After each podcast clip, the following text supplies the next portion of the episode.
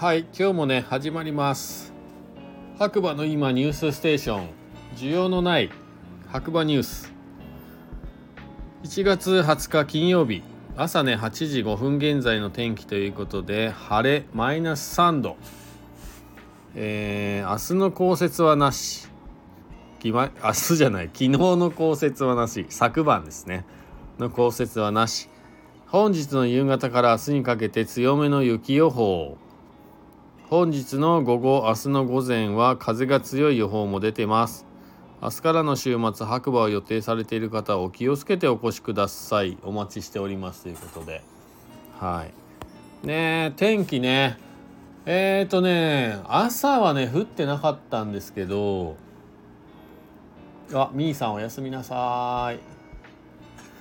えっ、ー、と夜ねちょっと僕松本の方面に用事があって出かけていて帰ってきた時は、まあ、大町の周辺がですね白馬というよりは大町周辺が結構雪が強めでした。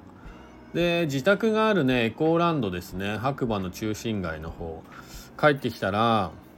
雪全然降ってなくてさっきね外の実は覗いたら車にはもう全く積もってなかったですね。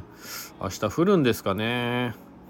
ということでまあねあの週末ね遊びに来る方はぜひぜひ気をつけて遊びに来てください。でまたねあの春節といってですねチャイニーズニューイヤーというのが22日から、えー、明日かな？明後日かな？かなね始まります。で26日はオーストラリアデーということでちょっとねえー、騒がしい時期が続くのかなとゲレンデもねそれに伴って結構混雑するんじゃないかなというね予想がされていますので皆さん是非ねゲレンデでもねヘルメットなど着用して、えー、お客様同士ね事故がないように気をつけてねゲレンデ楽しんでいただければなと思います。あ黒ひょうさんこんばんは。ではちょっとニュース探してみましょう。さっきニュースね出てたんで今日はあるんじゃないでしょうか。少々お待ちください。あった。えー、お役に立つかわからない白馬バレー今夕刊新聞ということで、えー、1個目。白馬のおすすめの飲食店タイムライン上部のアナウンスに固定。はい、えー、2個目。充電環境整備の必要性を実感。丸山村長長期滞在型リゾートへ。ちょっとこれは記事になってるっぽいですね。夕刊富士ですかね、えー、充電環境整備の必要性を実感。長野県白馬村の丸山敏郎村長。長期滞在型リゾートへということで。EV 放浪機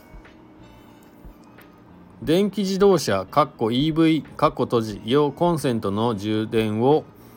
自己申告制で課金するユニークな実証実験を行っている長野県白馬村。村長の丸山敏郎さんが家族で経営する旅館。白馬荘も実験に参加していて自身も昨年5月から日産リーフに乗る EV ユーザーでもある。もともとは四駆の EV を買おうと思っていたんですよ。注文を試みたのですが全く入ってこない。冬でも肉で大丈夫だよ。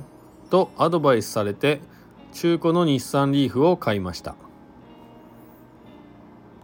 えー、毎日通勤使ってますが快適です。今のところ雪道でも大丈夫です。ということでね。はい。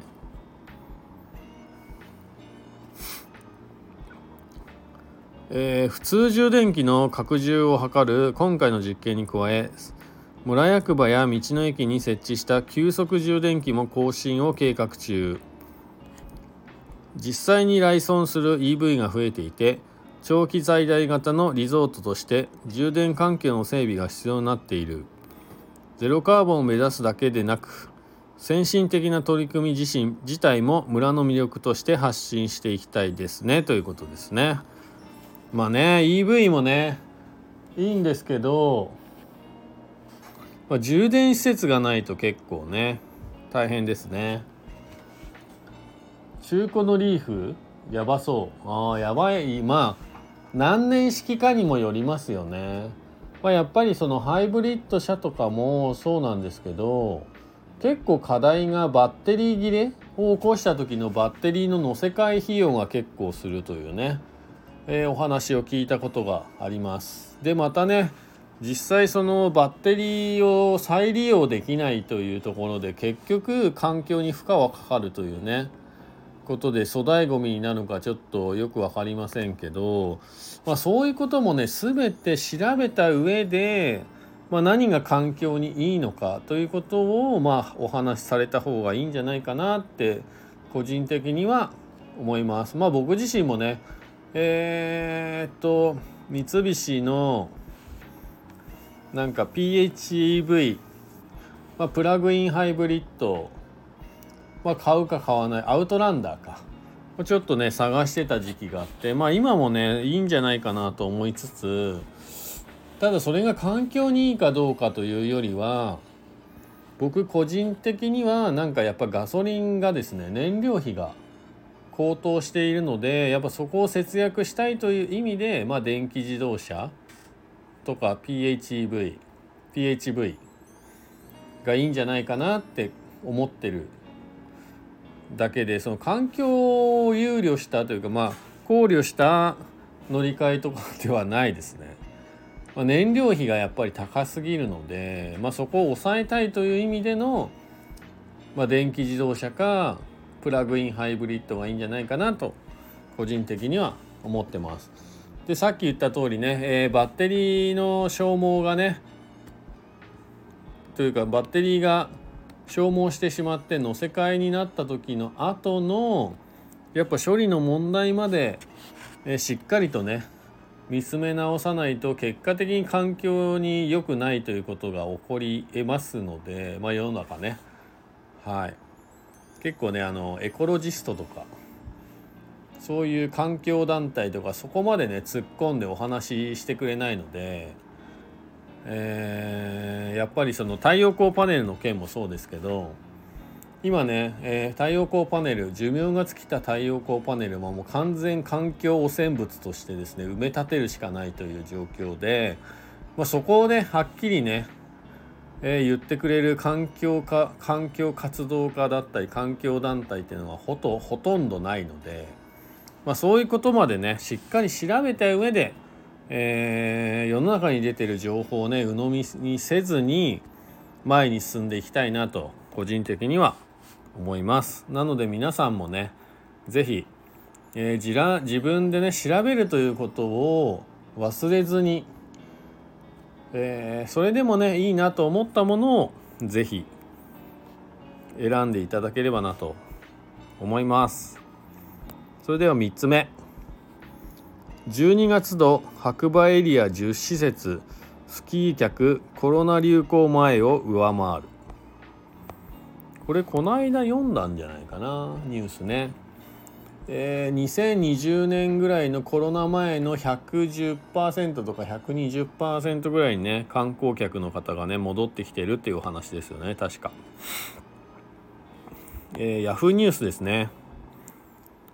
スキー客新型コロナ流行前を上回る。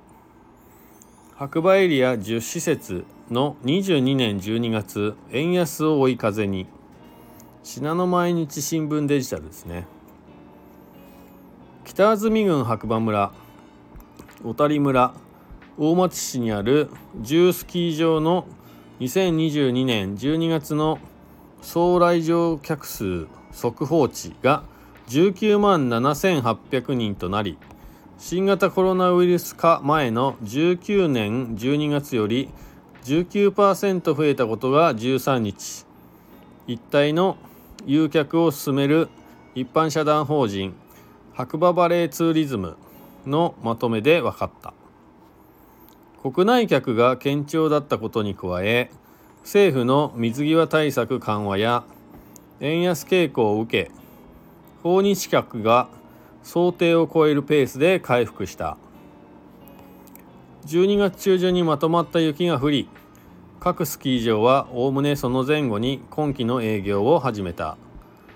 19年12月は小説傾向だったが22年12月の送客数は豊富な降雪でそれぞれ早期オープンしていた。21年12月と比べても54%伸びた。23年1月の年始もコロナ禍前を上回るペースで客が訪れた。ということで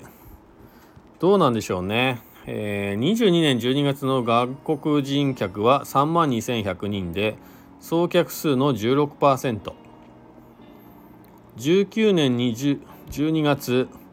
5万700人の63%となった。白馬バレーツーリズムは2022年6月時点で今期の外国人客数を19から20年シーズンの56%と予測。この時点この時の想定に比べ政府の水際対策の大幅緩和が1ヶ月余り遅く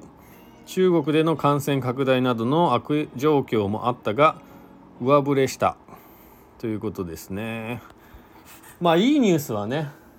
いいですよね。はい、えー、リチウム不足で値上げがすごい。あなるほど。電池もね値上げがすごいんですね。えー、ということでねまあこのシーズンね始まったばっかですけど、まあ、雪不足がね今実は深刻でまあここのね今日明日明日ぐらいの週にまあ、大寒波が来てね久々に雪がまとまった雪が降ると言われてるんですけど今のところね、えー、外の状況をさっき覗いたら雪はもう止んでました。のでまあ降るか降らないかちょっと日本海側だけで終わってしまうのか。ここで雪が降らないと結構もうゴールデンウィークまでは厳しいかなっていう状況になるかもしれないですね。なのでやっぱりグリーンシーズンをどう乗り切るかっていうのがこのスノーリゾートのね、えー、今後の課題命題になっていくんじゃないかなと思っています。まあ僕らもね暮らしてる商売してる僕らからしてもそうですけど、まあ、グリーンシーズンをねいかに乗り切るかというところで、えー、ちょっとね着実に前に進んでいければなと思います。まあ今日のニュースはこんなところですかね。まあただひたすらに今回はこの寒波に期待したいというね、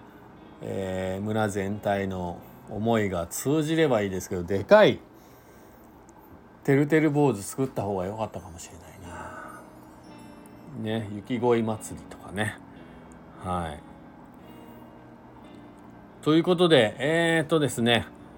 こちらの番組はスタンド FM をキーステーションにポッドキャスト